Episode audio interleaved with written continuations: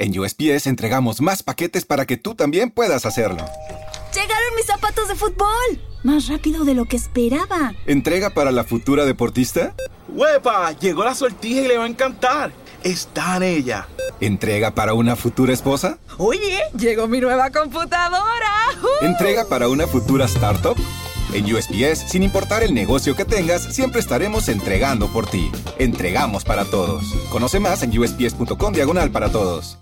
Karen is the proven expert in addiction treatment. A recent independent study showed that 94% of Karen patients were still in recovery 90 days post-treatment. Visit caron.org slash real. Karen. Real results, real care, real about recovery. Muy buenas, señores. Qué penoso. Señores Spreaker, Dios a la mierda. Muy buenas, señores, bienvenidos nuevamente a, a Spreaker en Action del Barça. Vamos a hablar un poco de Xavi Hernández. Vamos a valorar un poco lo que ha pasado en esta temporada. Vamos a analizar la época de Xavi Hernández, que ha sido sobresaliente, aunque han habido muchos casos en los cuales nos hemos tenido que eh, tragar, ¿no? Un poco, ¿no? Vamos a analizar los momentos buenos, la racha esa de victorias, meterle cuatro al Madrid en el Bernabéu, meterle a la, al Valencia, al Atlético de Madrid, al Athletic de Bilbao y a la Nápoles en la Europa, en la Europa League, cuatro goles a cada uno. Vale, eh, luego también tenemos que tener en cuenta lo más importante. Xavi cogió el equipo en la mierda. Un equipo que con Kuman era incapaz de ganar dos partidos seguidos, que tenía a los jugadores sumidos en la más absoluta baja autoestima y que era incapaz de ganar a nadie, prácticamente. Dos partidos seguidos no, a nadie prácticamente. Si ganaba un partido era de milagro, fuera de casa no ganó ni un solo partido. El ridículo lo hacíamos en Europa contra el Bayern de Múnich, por un lado, contra el Benfica por el otro, recibiendo goles a destajo en el Estadio de la Luz 3-0 contra el Benfica, contra Bayern de Múnich en los dos partidos de la liguilla también, 3-0 en Múnich y 2 y 3 y 0-3, 0-3 en el Camp Nou, en fin, horrible. Y al final llegó Xavi con muchas críticas y haciendo las cosas como deben hacerse, entrenándose como se debe entrenar, valorando a los jugadores como se les debe valorar, aumentando su, autoestima y no bajándola, como debe hacerse. Ese es el problema. Cuando el problema no es el que es, entonces viene lo demás. Viene lo demás. Esto es como una segunda parte. Vamos a ver si encontramos la primera, porque sí, es verdad que hemos visto, hemos hecho una grabación que no sé cuándo se acabó. En fin, eh, salvando lo presente, puedo decir que Xavi ha cumplido con creces, pero hay un hándicap, un hándicap de Xavi que no mmm, veo con buenos ojos, un jugador que no, un jugador, un entrenador que no tiene la personalidad suficiente como para mantener esa eh, efervescencia en el equipo que ha que logró tener durante dos meses, desde enero hasta marzo, ¿eh?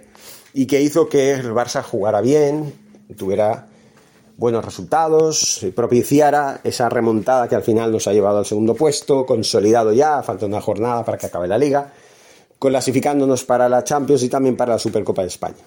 Al menos tenemos ese hándicap positivo. El negativo es que todavía sigue teniendo jugadores que juegan por defecto, como Ferran Torres, que solo ha marcado cuatro goles en 17 partidos, como Jordi Alba, que ha alternado, partidos más o menos buenos con partidos mediocres, sí ha marcado algún que otro gol de espectacular factura, pero poco más. De Busquets, que ha, se ha mantenido notable durante sus actuaciones, pero que creo que debería haber dado paso más a Ricky Puig y a Nico jugando en su lugar que no el propio Busquets en ocasiones, es decir, no sustituyéndolo al 100% posiblemente, pero sí paulatinamente. ¿no? Busquets ha sido un fijo en la alineación de, del, equipo de Xavi. Eh, luego Piqué, salvo las lesiones, también ha estado ahí, siempre muy regular, jugando bien, eh, haciendo buenos partidos. También han hecho partidos mediocres, pero bueno, los partidos mediocres eran más con Kuman que con Xavi. Pero igual, mm, no ha sabido buscarle un revulsivo de algún jugador como Eric García, como Mingueza o Ronald Araujo, que sí que ha estado y ha respondido muy bien. Pero, en fin, mover piezas a nivel defensivo que podrían haber sido tratadas adecuadamente para que se pudiera haber eh, sustituido progresivamente al jugador, ¿no? Aparte de que, como ya he dicho, los cuatro capitanes siguen siendo fijos, prácticamente, si los cambian a veces, pero prácticamente el 75% del tiempo están jugando de inicio, están jugando los partidos. Aparte de que ya hemos dicho muchas veces que eso de que se sacrificaron bajarse en los salarios, pues es muy cuestionable, simplemente por eso, porque hay muchas formas de bajarse un salario. Hay que mirar al espejo de Dani Alves, un Dani Alves que ha estado ocho temporadas anteriormente en el Barça, cinco en el Sao Paulo, cinco en el Sevilla, dos en el Paris Saint Germain y uno en la Juventus. Y siempre ha jugado muy bien, ha cumplido con donde ha estado y bueno, y vino al Barça nuevamente para acabar sus últimos años de carrera, para poder estar en condiciones para el Mundial de Qatar y rendir al máximo nivel para poder ayudar al equipo, ya que ahí en el puesto en el que juega, por desgracia, no por suerte, pues es un fijo también, ¿no? Y ahí sí que no culpo a Xavi, porque claro, Serginho de esto ya está muy verde, Sergio Roberto, ya lo hemos visto, a mí no me ha gustado nunca, y todo esto, ¿no? Pero bueno, valga la redundancia y visto lo visto, hay que tener claro lo que hay que tener claro. Dani Alves se bajó el sueldo como debería haberse bajado el sueldo Messi para poder quedarse. Y también los cuatro fantásticos a los que llamo yo, Busquets, eh, Piqué, Sergi Roberto y Alves, eh, Alves no, y, Alba, perdón, también deberían haberse bajado mucho más el, el sueldo. En lugar de eso se lo han diferido. Eso no es bajarse el sueldo.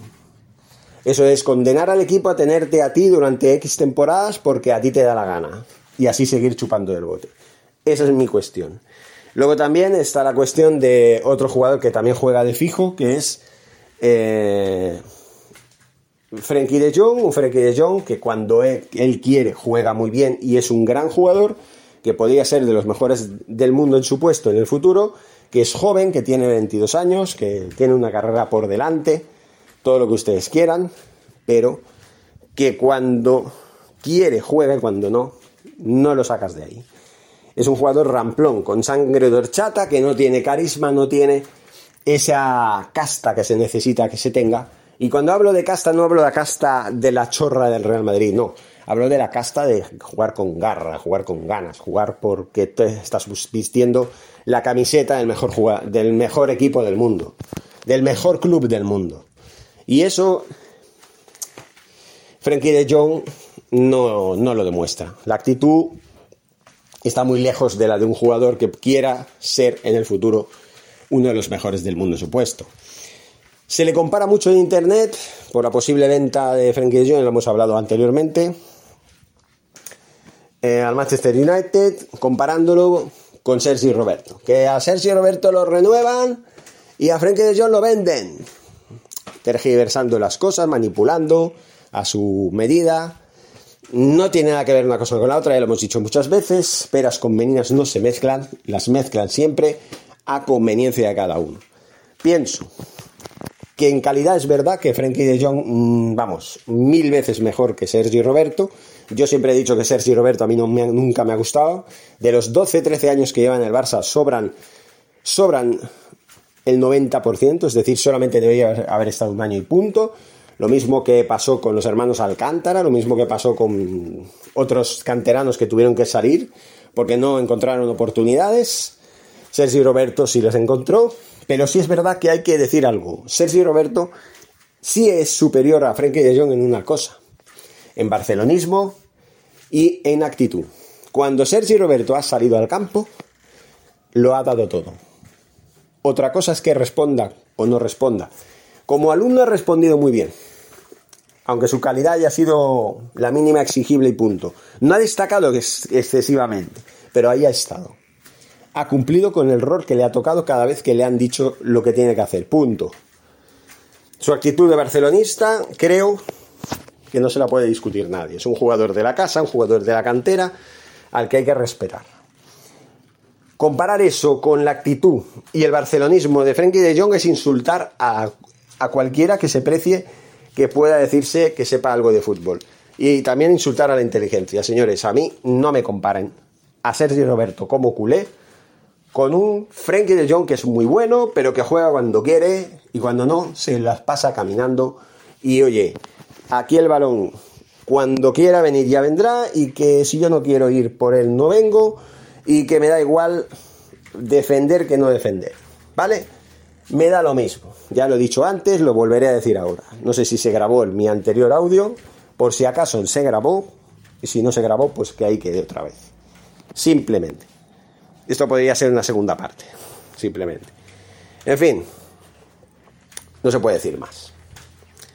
No se puede alargar más la cosa, ni decir más, ni simplemente...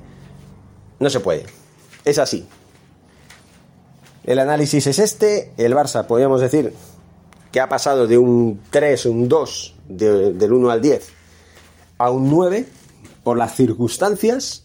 No podemos decir que hayamos salvado la temporada, como dijo Xavi Hernández en la rueda de prensa post partido de ayer, porque no hemos salvado nada.